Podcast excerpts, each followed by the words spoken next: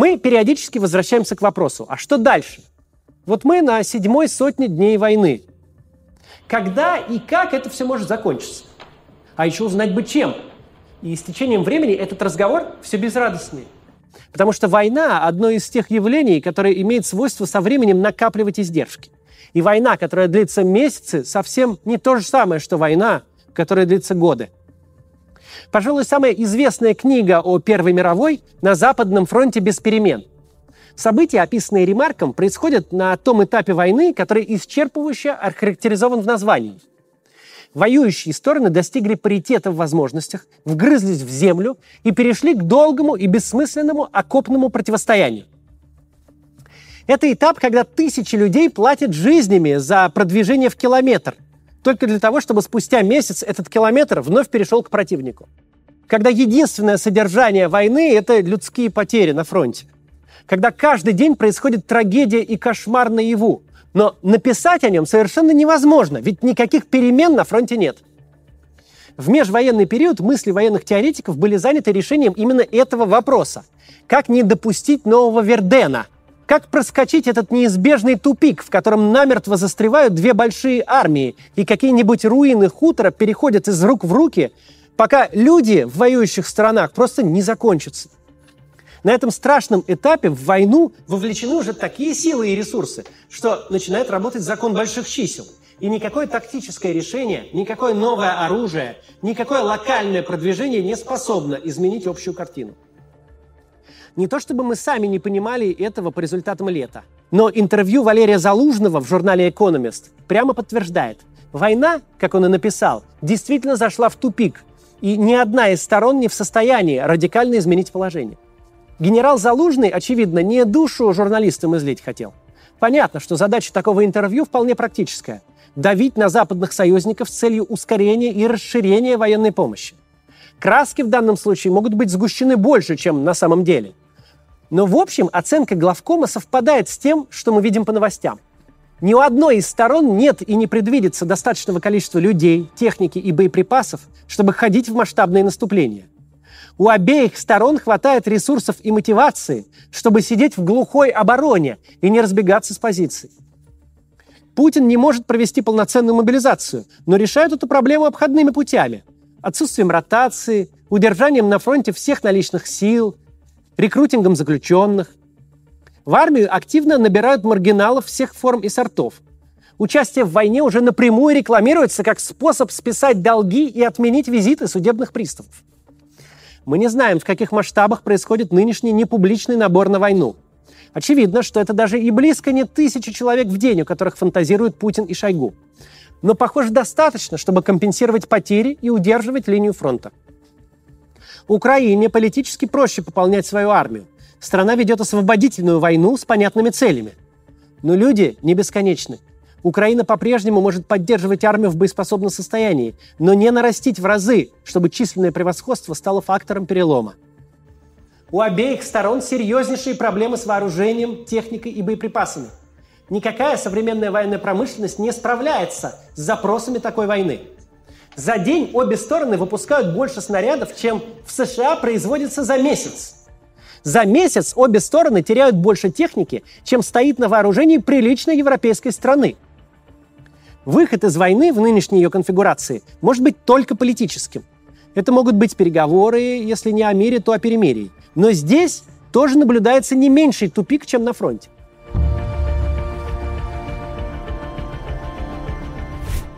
У обеих сторон слабые переговорные позиции. И дело даже не в том, что любые переговоры о перемирии или хотя бы прекращении огня де-факто фиксируют оккупацию части украинских территорий. Да, это проблема сама по себе. Любой статус-кво тем сложнее изменить, чем дольше он сохраняется. Одно дело возвращать себе территории, которые фактически являются зоной боевых действий. И совсем другое – отбивать те земли, где уже установилась стационарная власть и течет обычная жизнь.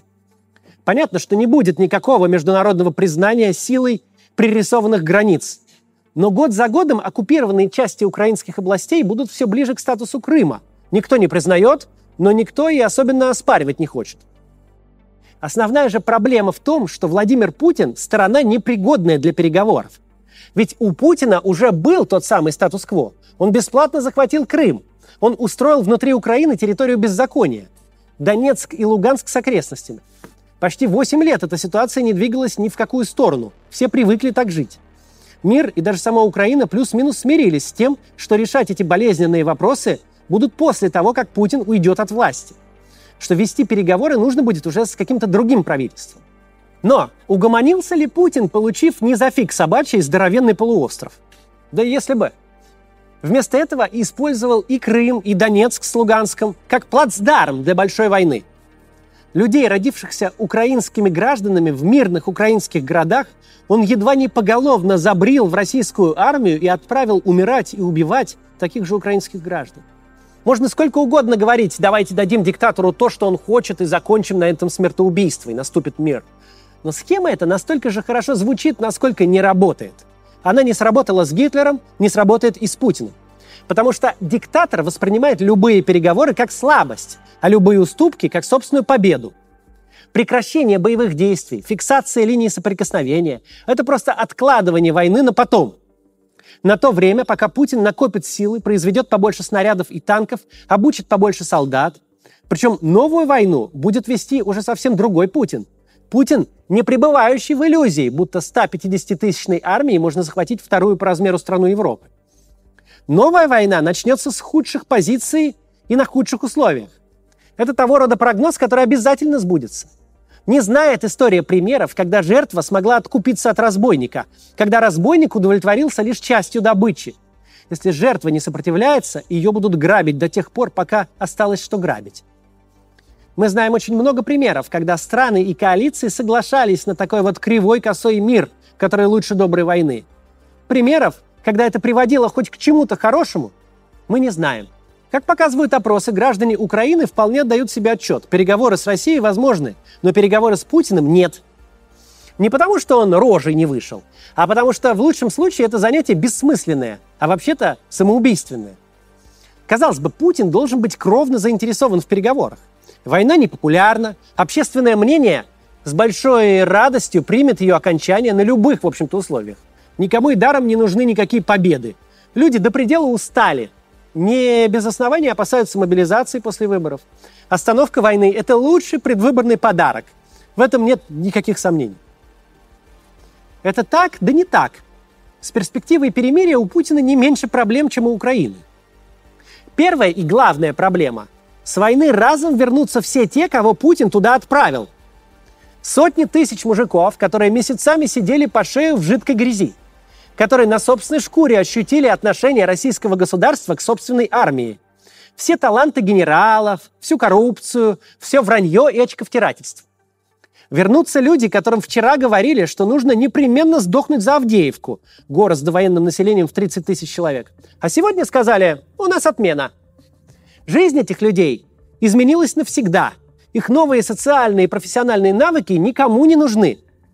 Вернутся они в никуда – в страну, которая знать не хочет, что они пережили. В страну, где никто не собирается им платить по 200-300 тысяч за то, что они такие красивые и героические ветераны.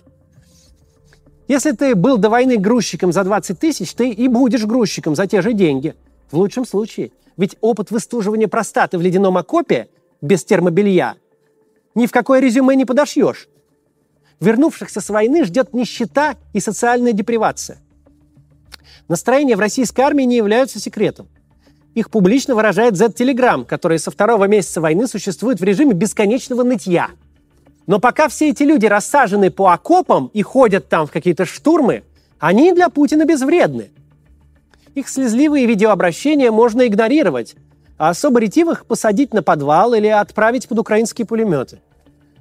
Пока армия сидит на фронте, совершенно без разницы, как она выглядит. Можно все социальное дно туда слить. Просто как в ночной дозор из «Игры престолов». Зеков, бандитов, пьянчук с долгами. Всех тех, кого в русском языке метко называют непутевыми. Можно как угодно с ними обращаться, потому что это такое зазеркалье, такой край теней, куда никому не хочется заглядывать.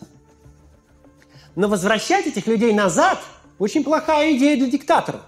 Очень плохая идея вернуть домой армию, не солоно хлебавших.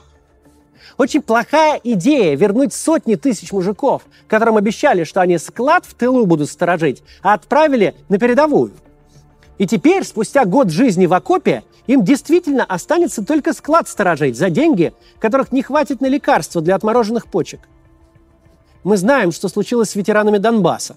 Самых буйных перебили, непонятливых пересажали, понятливые спрятались и заткнулись. Но там речь шла о тысячах, о количестве, с которым полиция и спецслужбы справились без проблем. Здесь масштабы на порядке больше. Вернуть в Россию, которая Херсон на карте-то не найдет, ту Россию, которая за него гибла, опасный эксперимент с непредсказуемыми последствиями. Нет никаких сомнений, что Путин и его окружение прекрасно это понимают. И что с их точки зрения те, кто на войну уехал, там должны и остаться – Ровно поэтому никто и не переживает за социальный состав армии. Нет никакой опасности в освобождении десятков тысяч осужденных за насильственные преступления. Нет никакой проблемы доверить им оружие и научить им пользоваться, если не предполагается возвращать их назад живыми. Для Путина гораздо выгоднее, чтобы его армию перебили в СУ, чтобы самому не пришлось. А значит, война должна продолжаться. Неважно в каком виде. В виде отчаянных штурмов, которых называют мясными, или сидение по окопам. Война просто должна идти, ее участники просто должны сидеть там, где сидят. Как долго им воевать?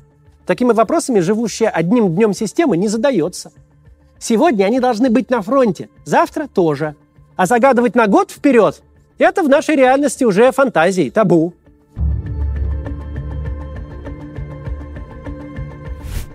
Возвращение армии домой – это частный случай куда более объемной проблемы. Окончание или приостановка войны – это конец той чрезвычайщине, от которой люди страшно устали. И мирную жизнь все примут с радостью. Но как только радость закончится, тут же обнаружится множество проблем. Окажется, что бюджет больше не тянет расходы военного времени, что та фантастическая занятость и зарплаты, к которой мы уже успели привыкнуть, сотрудники военных и околовоенных предприятий, стране больше не по карману и не нужна – что продукция Ивановской текстильной фабрики, сшившей больше трусов за последний год, чем за минувшие 20, снова никому не нужна. Что государство, в принципе, слишком долго прожило в режиме раздачи денег без счету всем и за все, а доходы его за отчетный период не просто не выросли, а существенно снизились. И теперь приходится быстро резать косты. Война, с политической точки зрения, кровавое шоу, которое заслоняет собой все. И все собой оправдывает. Когда же она заканчивается, и мозги у людей чуть-чуть стабилизируются, обнаруживается, что проблемы, которые были до 24 февраля, не просто никуда не делись, к ним прибавилось много новых. Война для горячих ее сторонников, для противников, для тех, кто от нее отгородился, это искаженная реальность, подобное состоянию опьянения. Когда оно пройдет, все вдруг обнаружат, сколько денег было угрохано в никуда – Сколько народу положили и покалечили ни за что и ни зачем.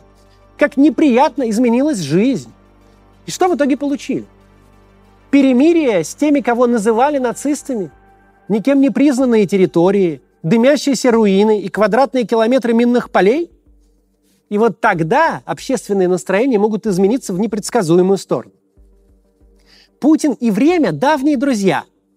Никто лучше Путина не знает истину. Неважно, какой счет на табло, пока не прозвучал финальный свисток. Пока он не прозвучал, ты не проиграл. Путин считает, что его режим адаптировался к войне. Что пока идет война, он может жить и править день за днем. Отсутствие войны – это неизвестность, это неопределенность, это то самое будущее, которое вообще-то запрещенное слово для нашего режима. В 23 февраля прошлого года уже не вернуться – но наступившую с 24 февраля эпоху можно тянуть до тех пор, пока получается. И если получится, ее будут тянуть. Приходим мы к очень плохому выводу. Война не закончится на фронте, потому что ни у одной из сторон нет сил ее закончить. При Путине она не закончится политически, потому что ни у одной из сторон нет на это возможности. Этот вывод не нов, но сейчас он более чем очевиден. Чего бы там ни думали западные союзники Украины, как бы ни менялось общественное мнение по обе стороны фронта, но реалистичный разговор будет возможен только с таким российским правительством, которое сможет себе позволить жизнь без войны. И только с таким, от которого Украина сможет ожидать выполнения обязательств. И то, и другое – это не Путин. Понятное дело, что российские элиты давно и с большой радостью хотят отпетлять хотят сохранить все как есть, только за вычетом войны, санкций и изоляции. Но нам придется ждать до тех пор, пока до них не дойдет. Возврат к прежней жизни возможен. К прежней жизни с Путиным нет. До завтра.